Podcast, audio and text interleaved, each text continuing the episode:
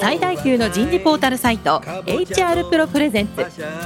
楠田優の人事放送局。有名企業の人事にズバリ聞く。年間数百社の人事を訪問し続けている人事のスペシャリストでありシンガーソングライターとしても活躍する HR エグゼクティブコンソーシアム代表の楠田優が有名企業の人事や人事をサポートする専門家を招いて企業が抱える課題や実際の事例を紹介しながら解決策を模索していきます。この番組はビジネスコーチ株式会社株式会社ワークスジャパン株式会社マネジメントサービスセンターの提供でお送りいたします。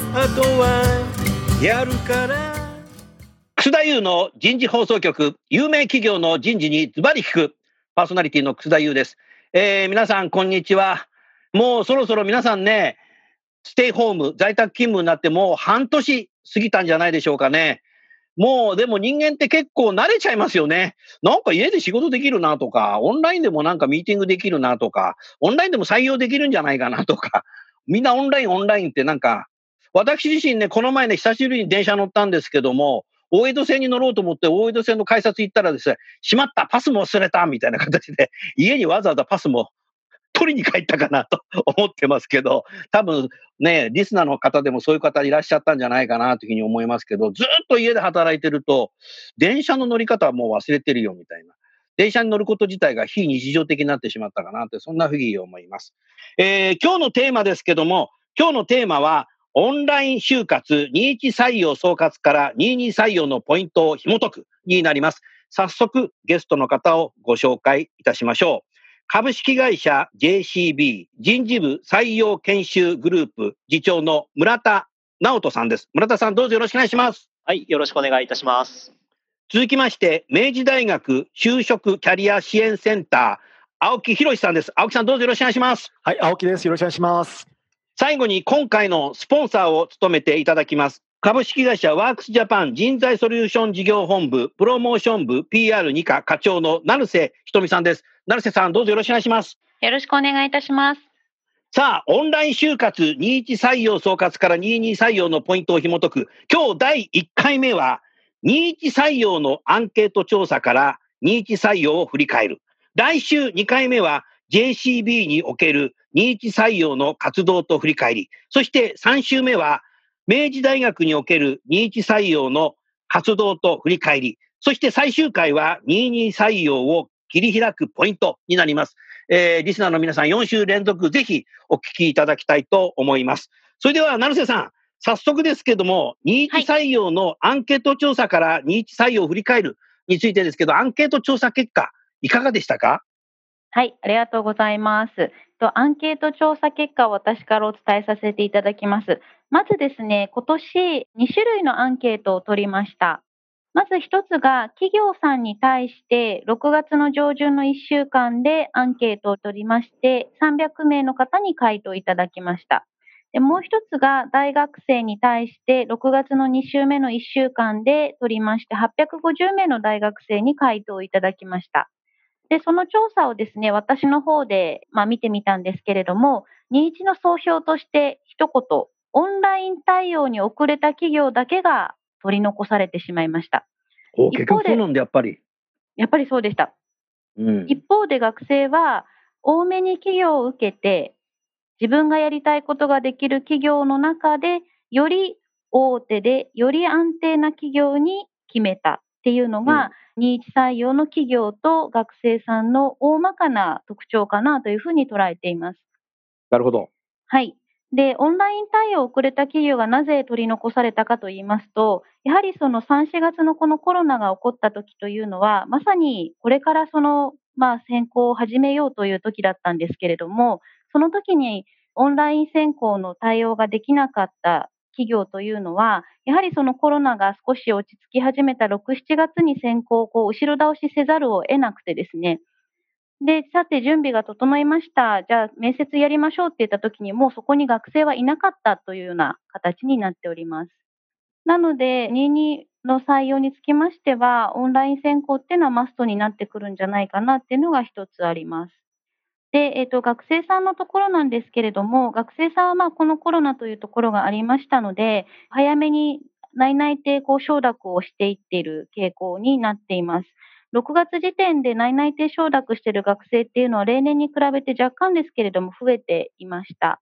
なので、いかにその3月1日前に募集団形成をできてたかっていうのが、まあ、企業のその成功と失敗の分かれ目だったんじゃないかなというふうに捉えています。なるほど。はい。ありがとうございました。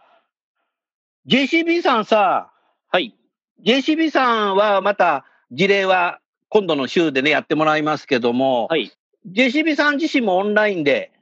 ずっとえっと採用活動やってたの、そうですね。あの、もともとウェブでイベントとかはですね、コロナが、まあ、広がる前からやっていたんですけれども、先行はすごいね。あの、やっていたんですけど、先行自体はもう全部対面を想定して、スケジュールも組んでいたんですが、あの、ん3月頭時点でもう対面は諦めて、ウェブの準備を始めたという感じですね。なるほど。なるほどね。うん、明治大学さんもまたね、再来週、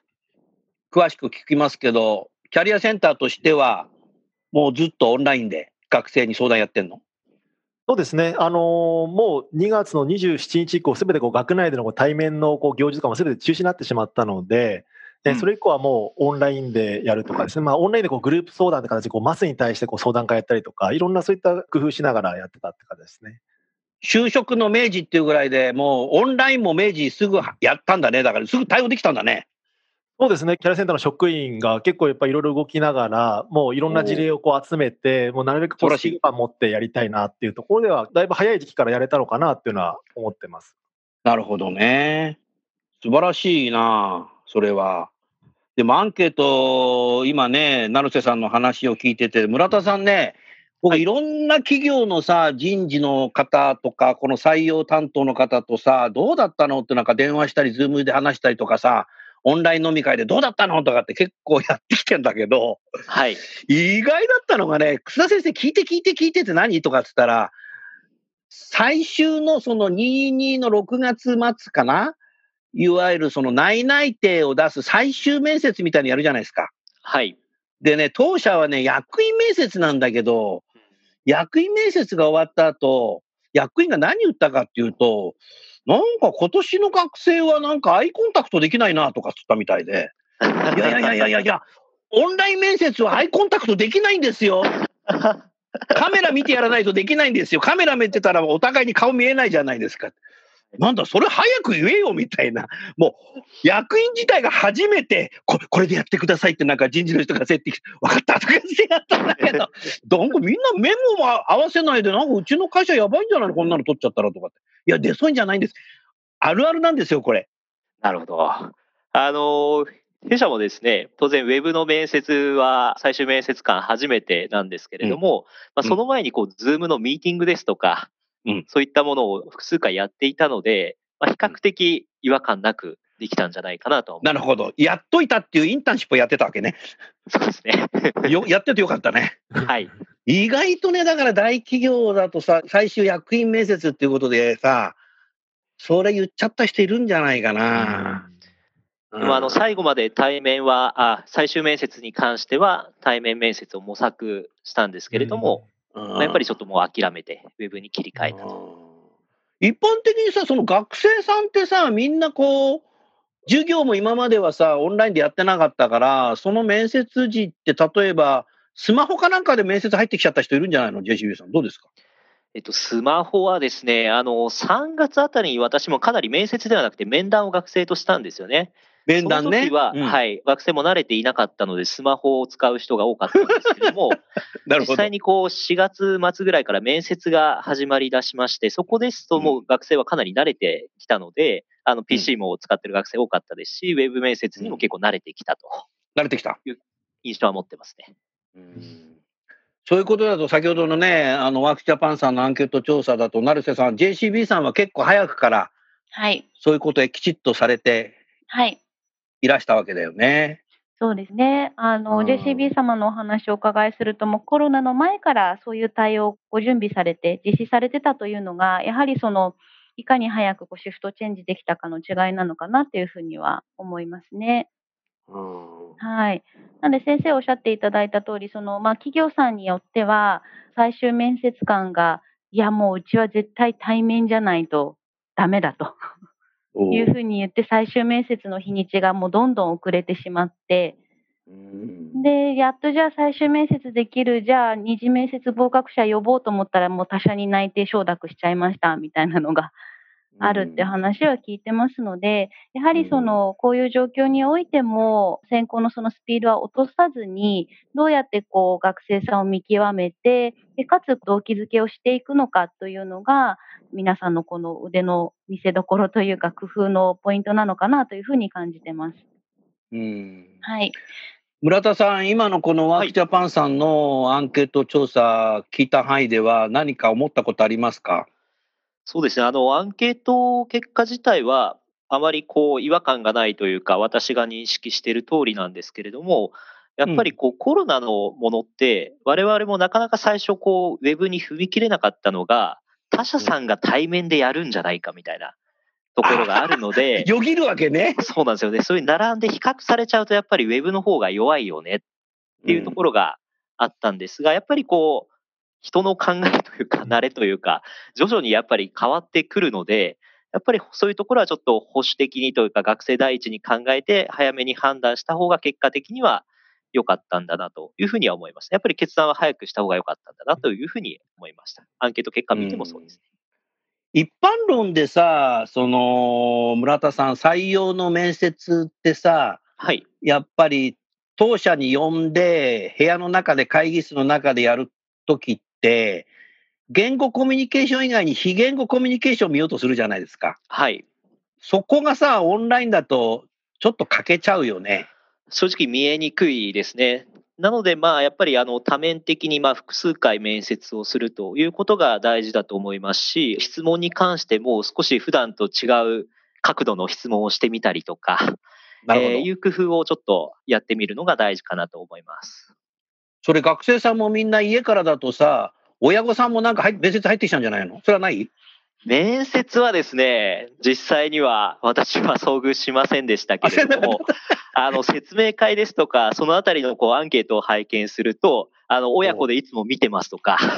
あのそういうアンケートがあったりするので、まあ、画面の裏にはお母さんがいたりとか、そういうことは実際にはあるんだろうなと思いました。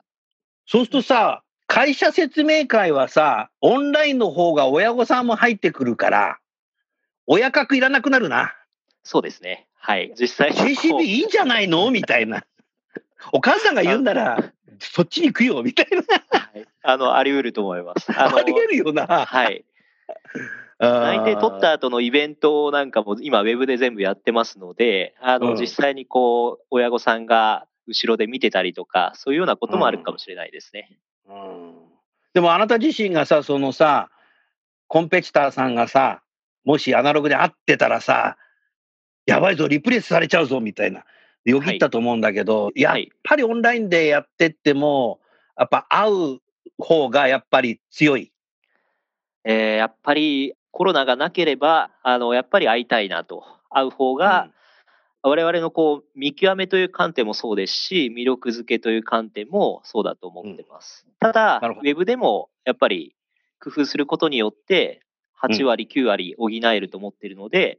うん。そこはウェブをゆどれだけこう工夫するかということが大事なんだというふうに思ってます。ありがとうございます。はい青木さん。はい。先ほどのワークジャパンの成瀬さんのね、アンケート調査報告を聞いて、何か感じたところありますか？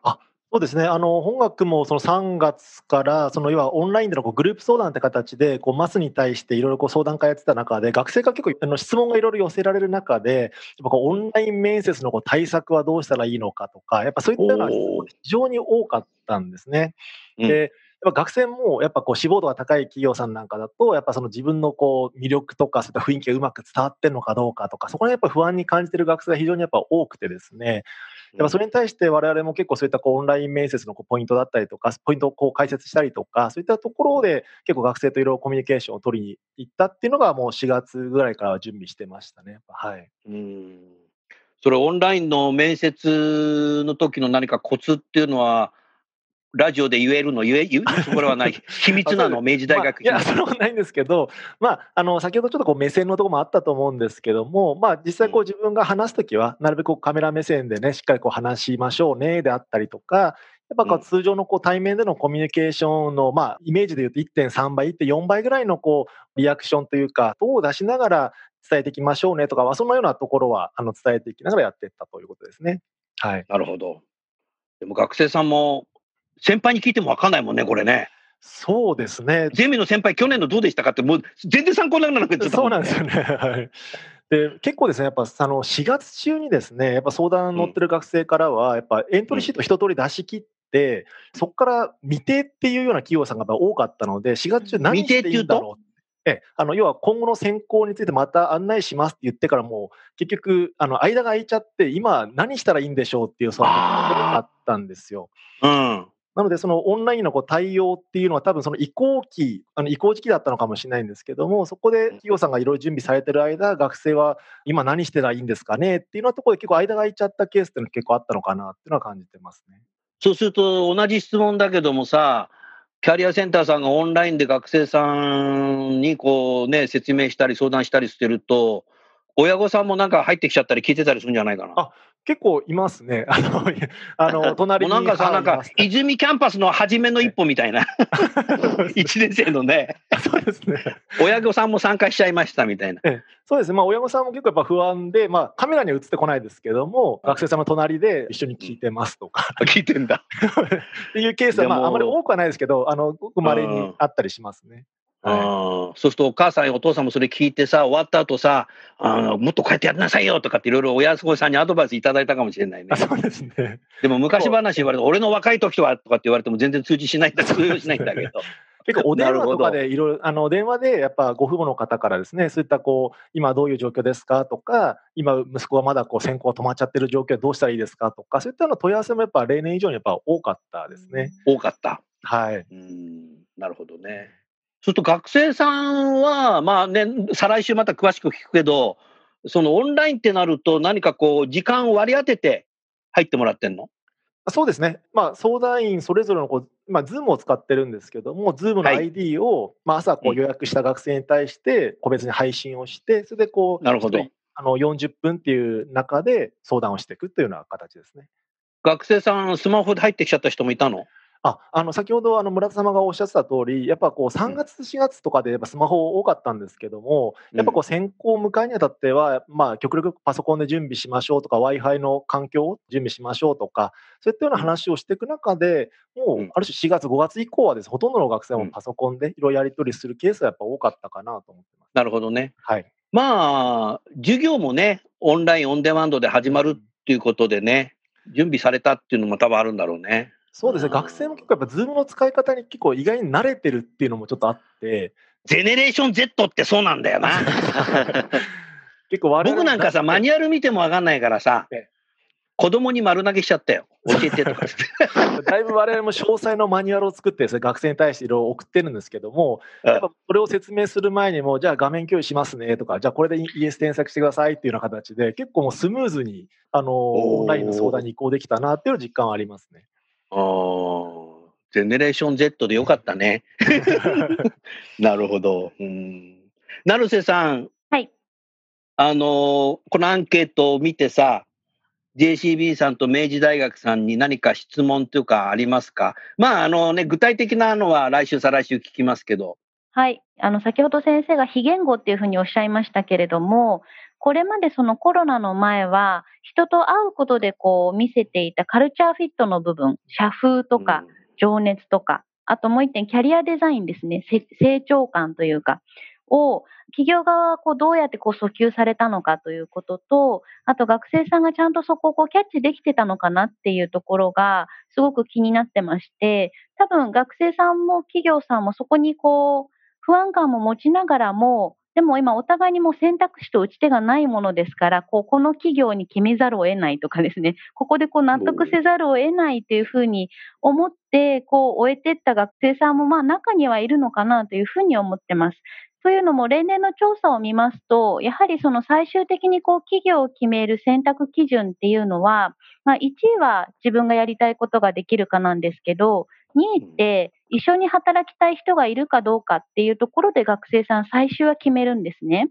うん、で、そのために企業さんは一生懸命 OG 訪問、OB 訪問を受け付けたりとか、面接の合間にこう面談を挟んだりとか、とにかくこうコンタクトポイントをたくさん設けて、一生懸命こう学生さんにこう魅力づけしていくというのが、今までのやり方だったというふうに思うんですけれども、今回この会うことができないっていうふうにこうなっていくこうニューノーマルの時代において、どういうふうにその非言語の部分ですね、社風とか情熱とか成長感をまあ訴求されるのかな。で、かつ学生さんはどういうふうにそれをこう受け取るというか、見極めるのかなっていうのを、ちょっとぜひぜひお伺いしたいと思ってます。いかがですか？はい。まあ、詳細は次週お話しさせていただきたいと思うんですが、えー、やっぱりそこって Web の一番のこう課題というか限界があるなというふうに思っているので、まあ、正直弊社としてもそこはまだ課題があると思ってますし、うまくできたかなっていうのは正直まだ結論というか、確信を持って話ができないなというところです。で、やったこととしては、やはり対面であろうが、ウェブだろうが、対面でできていたものは提供してあげたいと思いました。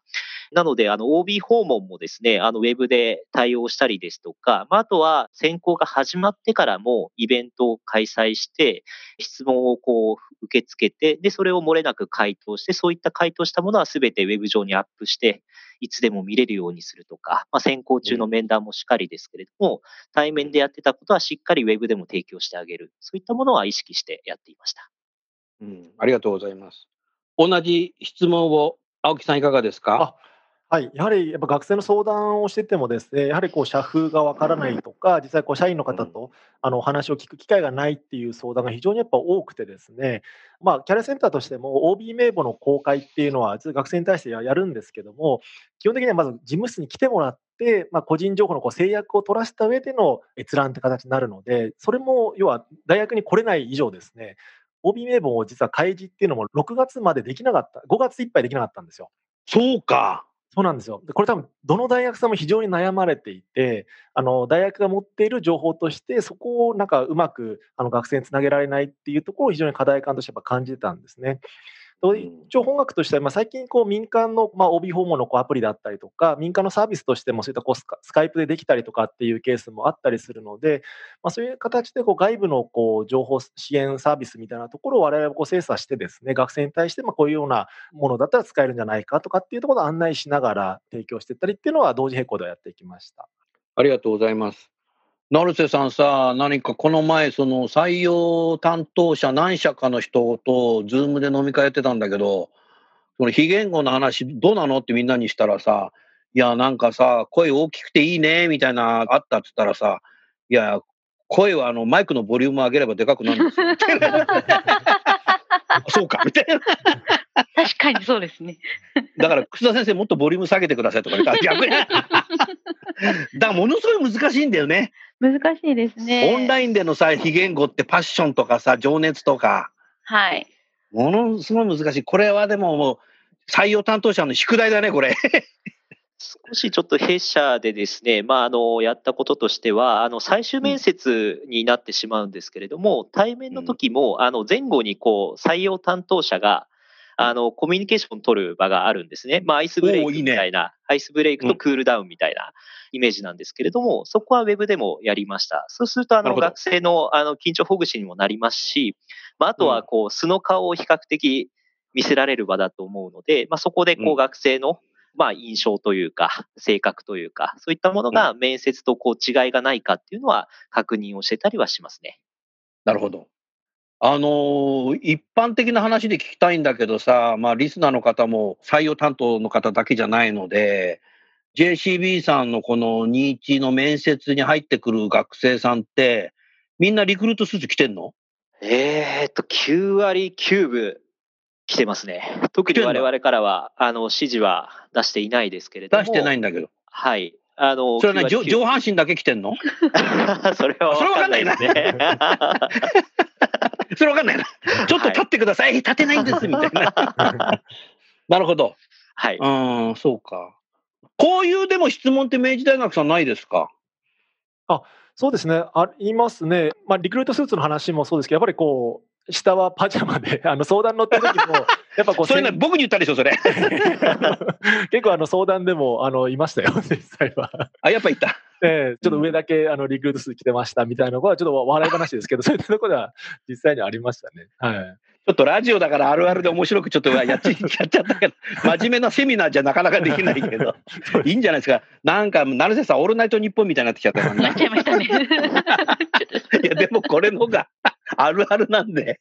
採用ってでもそこが本質じゃないもんね。まあそうですね。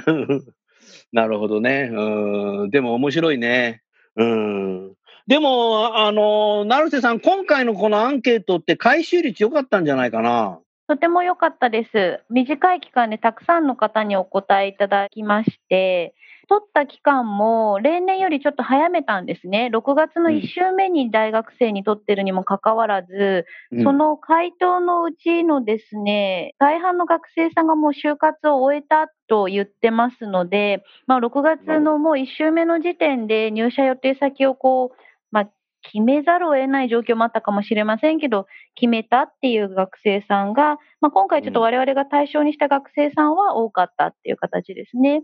なるほどね。はい。うん。まあ、一方で、そのインターンシップに参加しなかったりとかで、ちょっとその企業選びが少し遅れちゃった子たちっていうのも、おそらく大学生の中ではいると思うんですね。その子たちが3月以降に、じゃあ会社説明会行こうにも行けないっていう、で、自分がやりたいこともよくわからないっていう中で、ちゃんと今このやりたいことと合致する企業さんと巡り合えてるのかなっていうのは、ちょっとぜひ青木様に次回お伺いしたいなというふうには思ってます。はい、わかりました。それでは、今週はこのぐらいにしてですね、次週は JCB さんにおける21採用の活動と振り返りになります。村田さん、ぜひ来週よろしくお願いしたいなと思います。はい。よろしくお願いいたします。それでは最後にゲストの方をご紹介して番組を終わりましょう。JCB の村田さん、明治大学の青木さん、ワークスジャパンの成瀬さん、今週どうもありがとうございました。ありがとうございましたありがとう。ございました。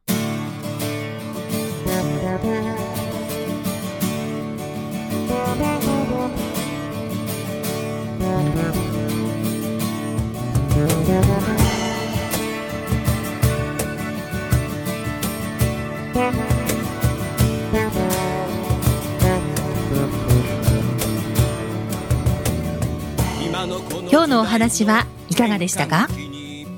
楠田優の「 The Times Will Change。時代は変えられる」とともにエンディングといたします。この番組は日本最大級の人事ポータルサイト HR プロのウェブサイトからもお聞きいただくことができます。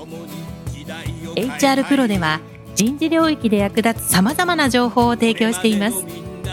ご興味がある方はぜひウェブサイトをご覧ください。この番組は人と組織の生産性を高めるビジネスコーチ株式会社。企業の人材採用支援キャリア支援を通じて人と企業の持続的な成長と価値創造に貢献する株式会社ワークスジャパン。企業の人材戦略人材育成のプロフェッショナルカンパニー。株式会社マネジメントサービスセンターの提供でお送りいたしました。それでは来週もお楽しみに。